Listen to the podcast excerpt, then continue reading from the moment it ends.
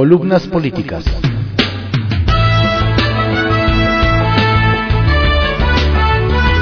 Continuamos con la audiosíntesis informativa de Adrián Ojeda Román, correspondiente al lunes primero de agosto de 2022.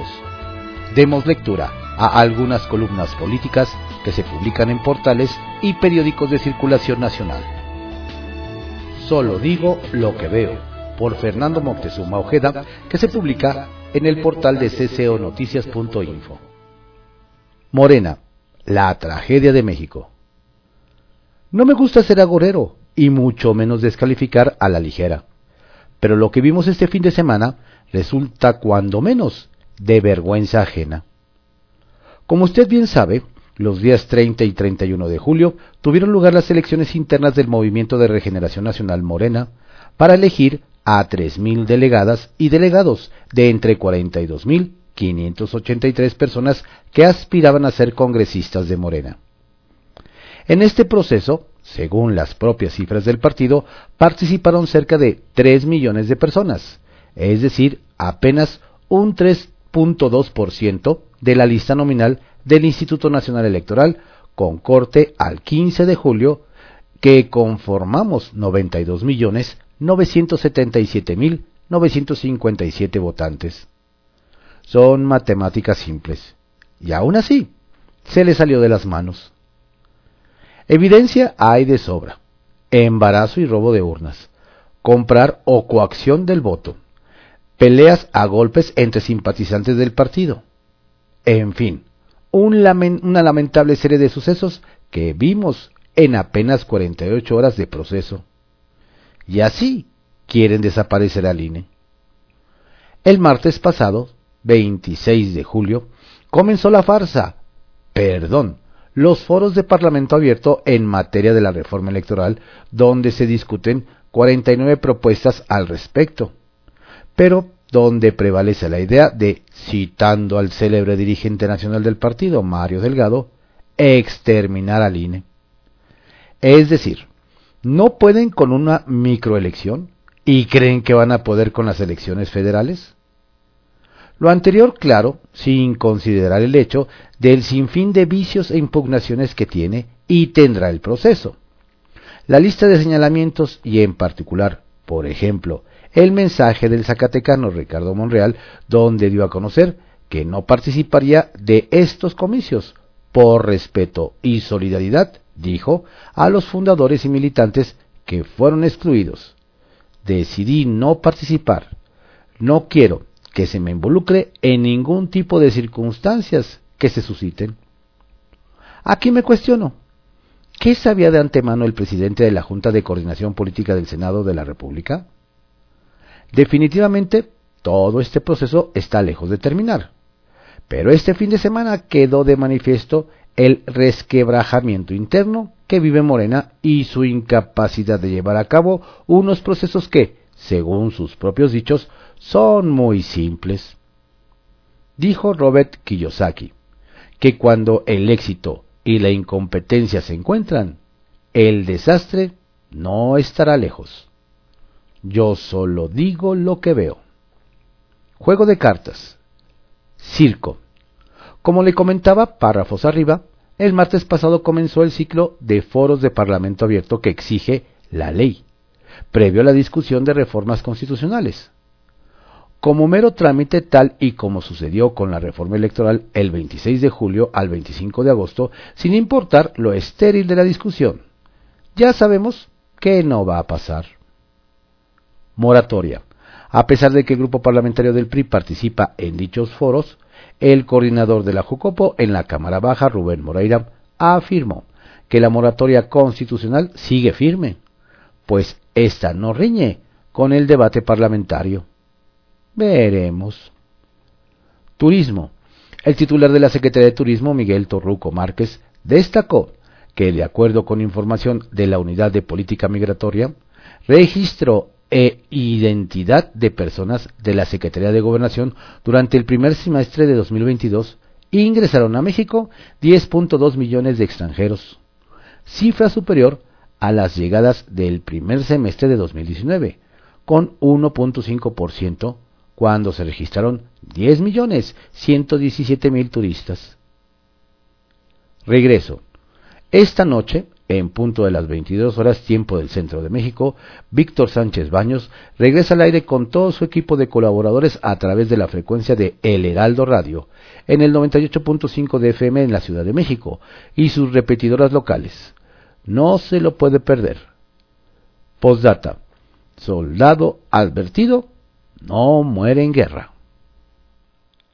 Pregunta sin ofensa, por Karina Aguilar, que se publica en el periódico 24 horas.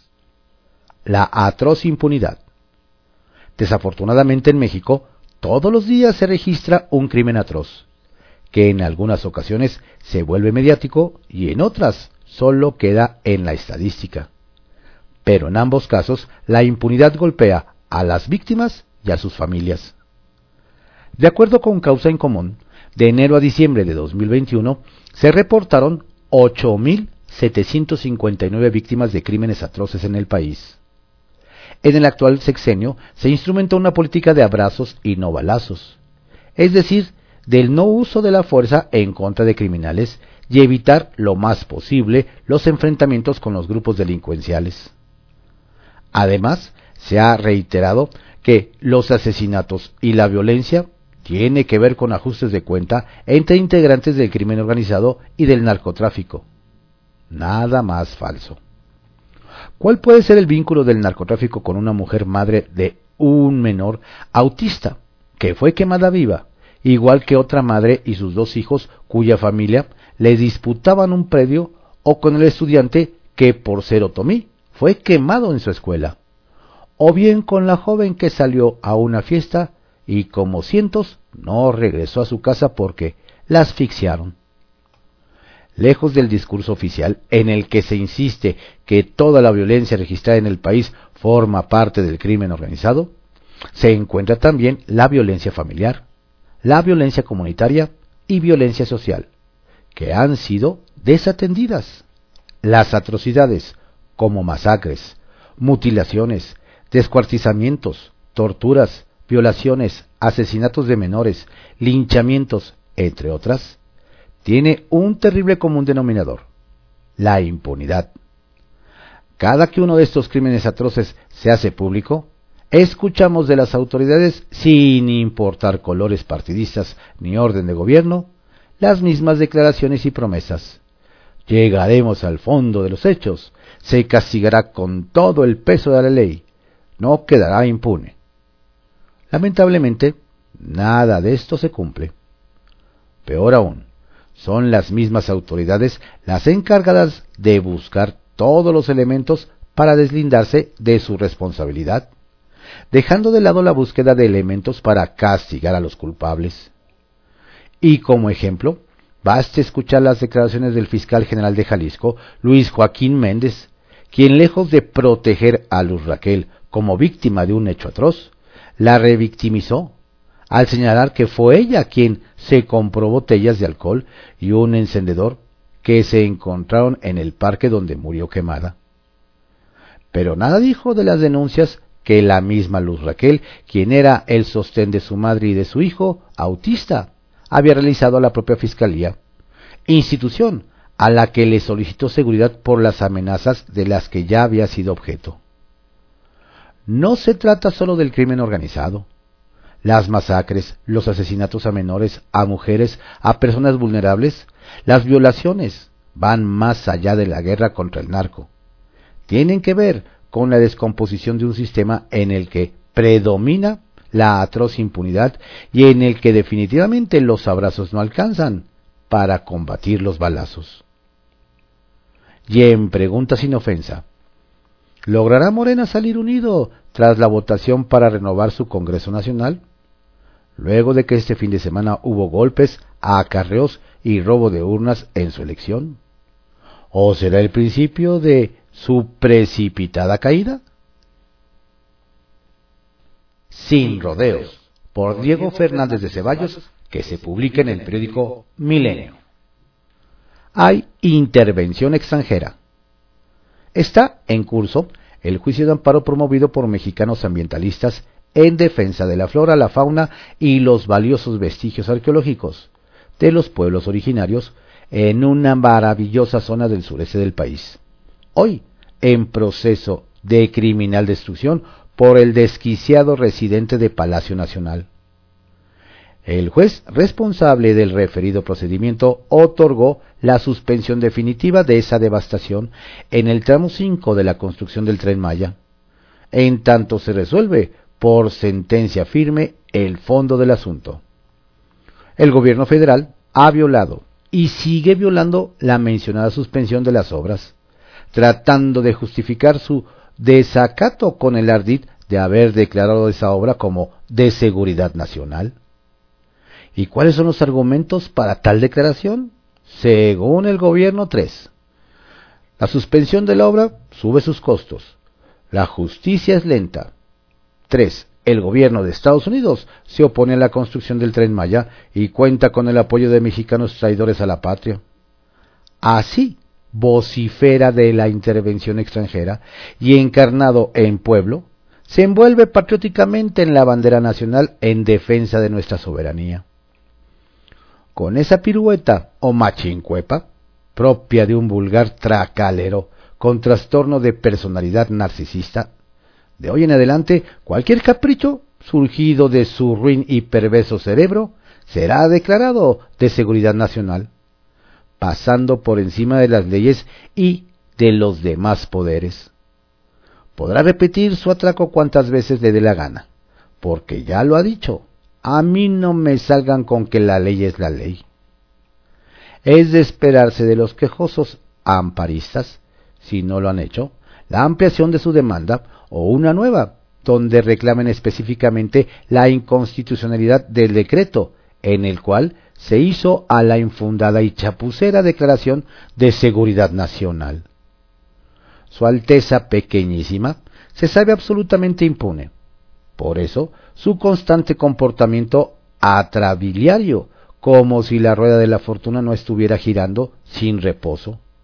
Y muchos poderosos no hubieran pasado a la historia como simples basofias. El artículo 3 de la Ley de Seguridad Nacional establece, por seguridad nacional se entiende las acciones destinadas de manera inmediata y directa a mantener la integridad, estabilidad y permanencia del Estado mexicano. El artículo 42 especifica de manera inequívoca la defensa del territorio y la población será frente a la amenaza a la nación. Ahora, el ilícito intergérrimo y bien amado Tartufo saca de su chistera la oposición de Estados Unidos a la construcción de ese trenecito para hacernos creer la existencia de una intervención extranjera apoyado por mexicanos traidores a la patria. Y pretende justificar así su desacato al ordenado por un juez federal. Pronto sabremos si el poder judicial es poder o criado. Denis Dresser en Reforma. Cabeza y cuerpo. Morena celebra sus comicios internos conjugando el verbo canibalizar. Morena intenta elegir tres mil consejeros y congresistas conviéndose a sí mismo, destazándose a sí mismo, demostrando sus vicios de origen. No es un partido institucionalizado, sino un movimiento indisciplinado. No es una organización bien armada, sino un conglomerado de tribus enfrentadas. No surgió en torno a un programa compartido, sino en torno a un hombre idolatrado. Y hoy paga los costos de ser un movimiento que llevó a López Obrador al poder, pero no sabe cómo ejercerlo o compartirlo o rotarlo. Atrapados en guerras intestinas, los morenistas se atacan, se persiguen, se sabotean, se golpean atrapados en peleas por los puestos, los morenistas no luchan por ideas, sino por prebendas. El enemigo más fuerte de Morena no está fuera del movimiento, sino dentro de él. Y es el ADN que heredó del político que lo parió.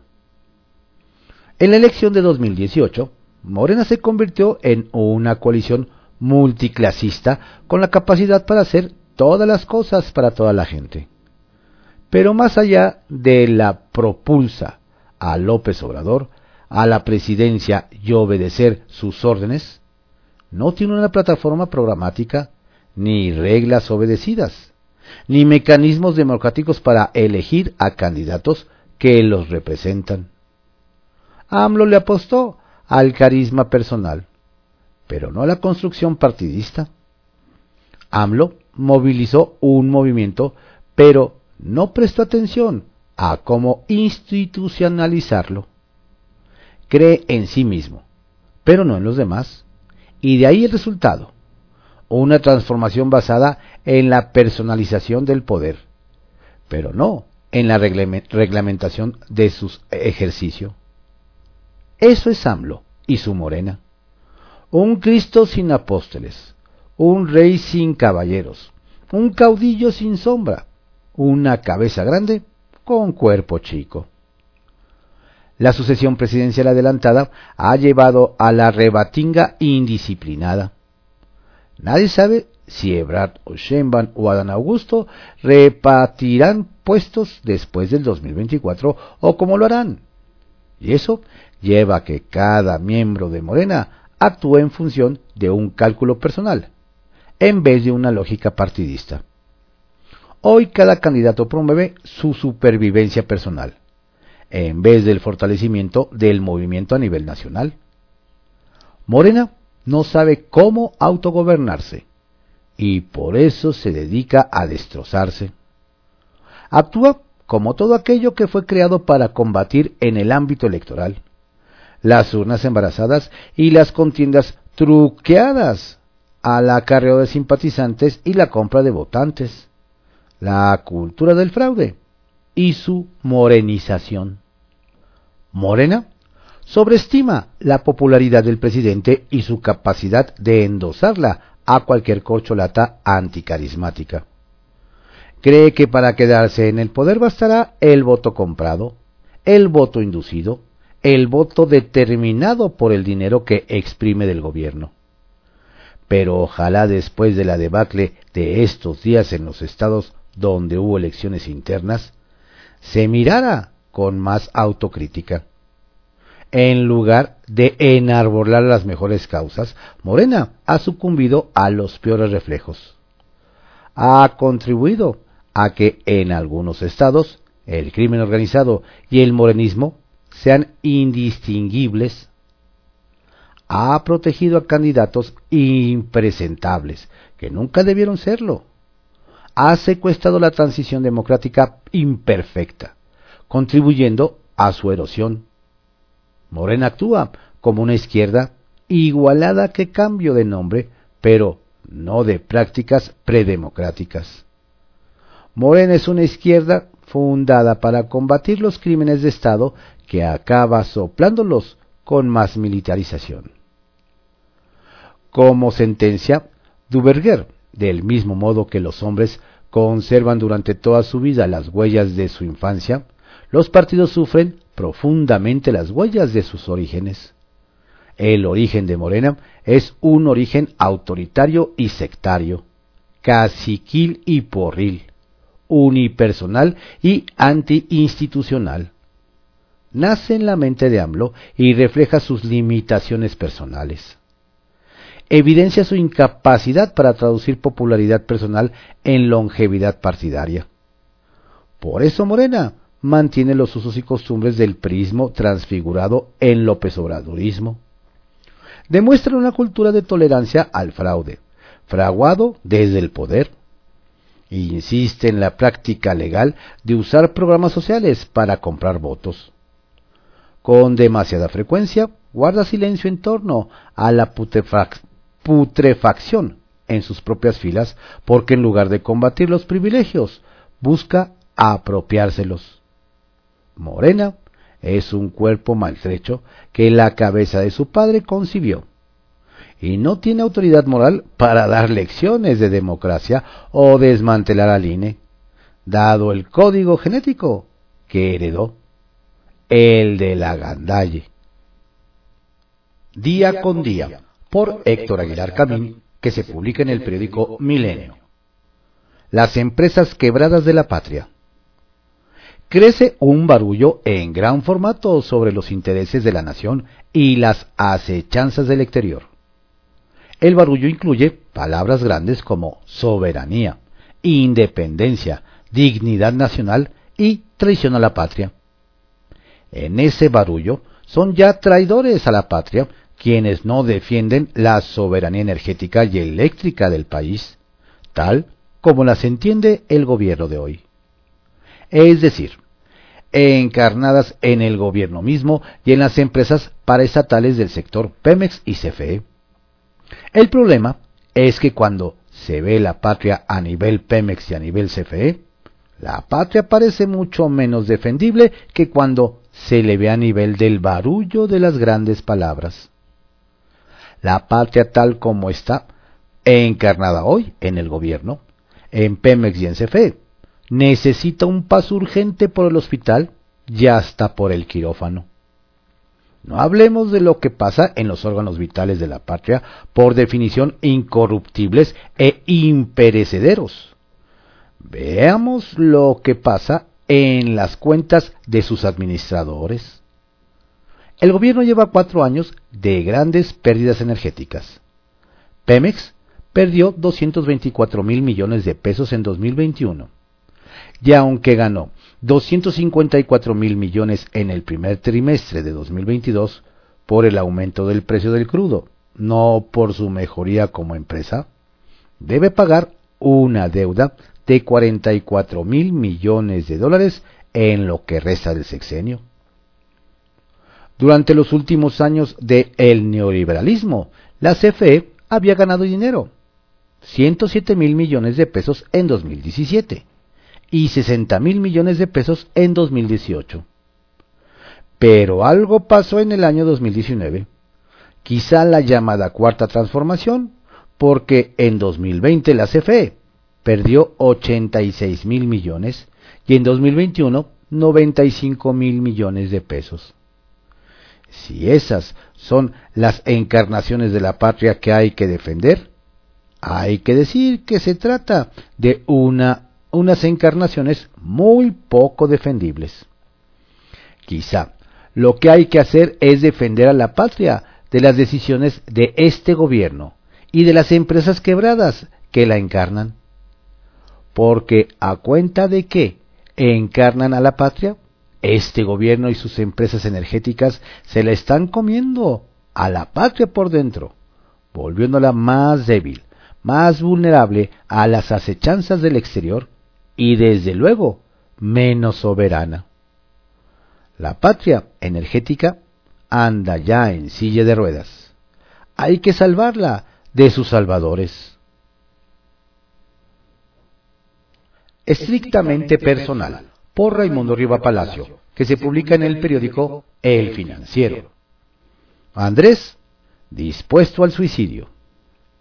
El presidente, Andrés Manuel López Obrador, está jugando con fuego y tiene sobre la mesa una idea que ya planteó a sus colaboradores. Solicitar la salida del tratado entre México, Estados Unidos y Canadá, conocido como TEMEC, para presionar a Estados Unidos y obligarlo a que acepte sus términos en el capítulo energético. López Obrador se inspiró en el presidente Donald Trump, quien para presionar al Congreso a aprobar el TEMEC, que reemplazaría el Tratado de Libre Comercio de América del Norte, que consideraba un desastre, amenazó con retirar a Estados Unidos del acuerdo. Los planteamientos de López Obrador fueron hechos luego de que la Secretaría de Economía, Tatiana Cloutier, y el secretario de Relaciones Exteriores, Marcelo Ebrard, le dijeran que la reciente controversia con su socio comercial no sería ganada en un arbitraje independiente, por los términos como quedó redactado el TEMEC.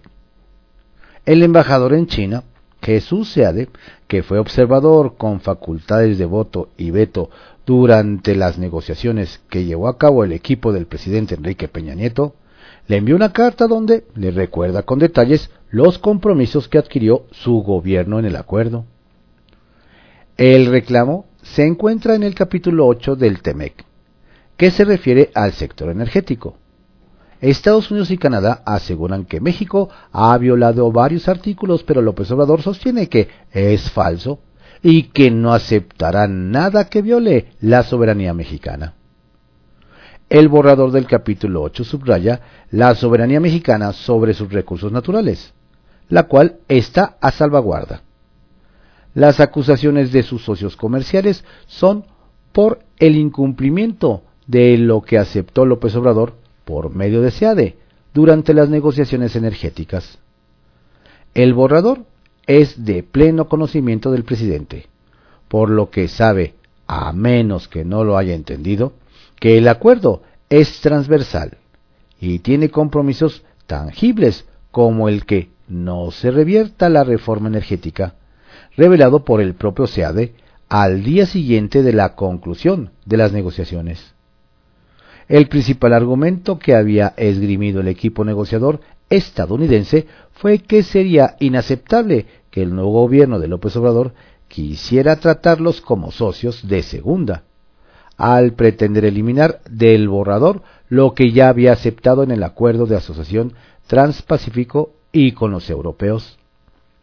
La discusión en las próximas consultas por el reclamo de Estados Unidos y Canadá será técnica, pero López Obrador politizó la negociación y quiere engañar a los estadounidenses.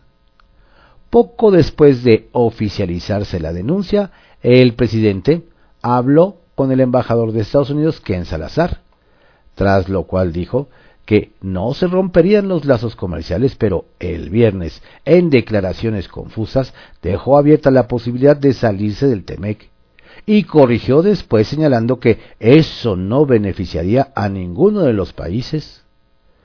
Parecía una esquizofrenia política, pero no lo era.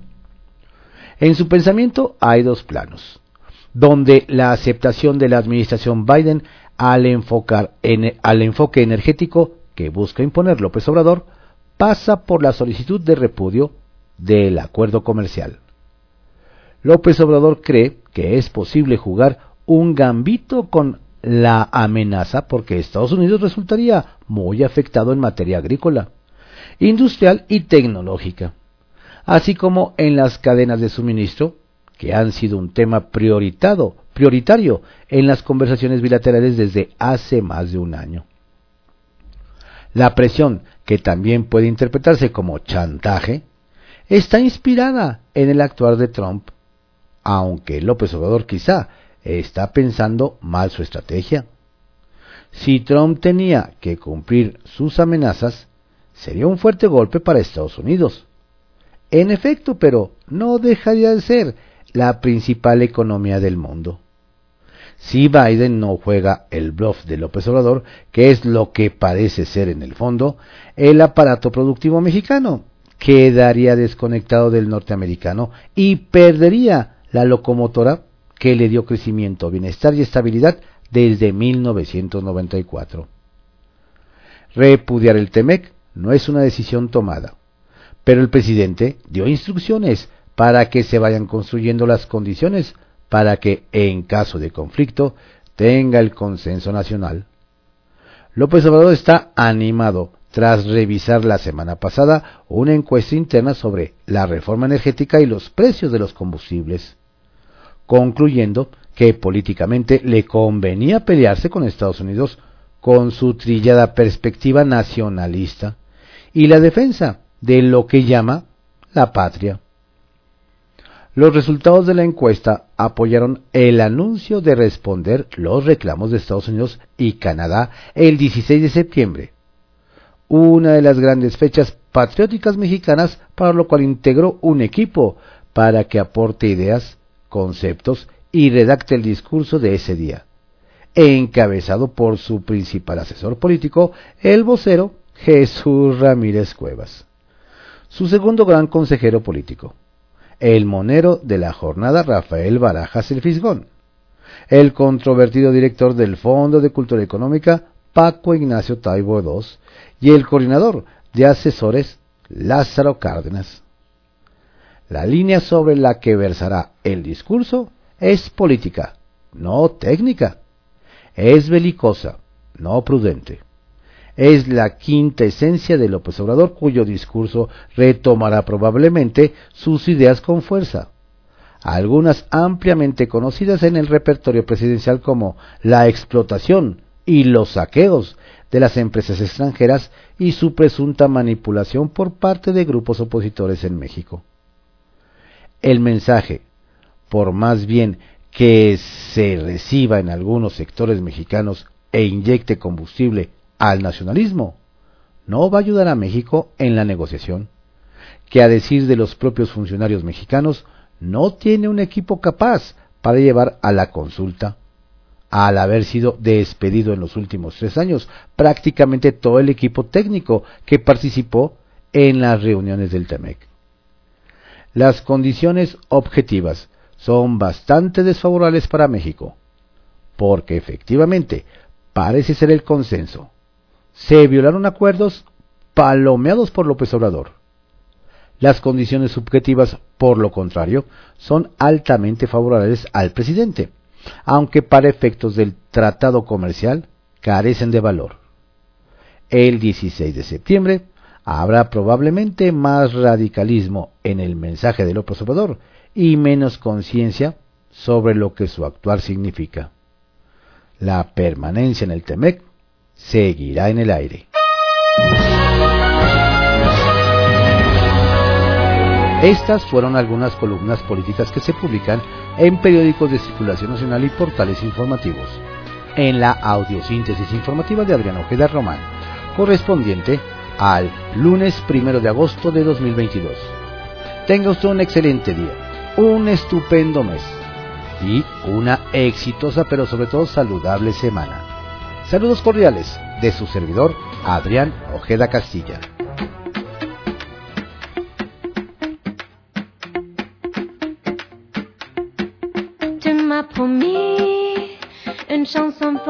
Sur la sur la.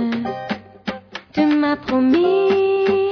Une chanson pour danser sous la pluie, sur la pointe des pieds, une chanson qui m'accompagne pour jamais te quitter, une chanson pour ne pas t'oublier. Tu m'as promis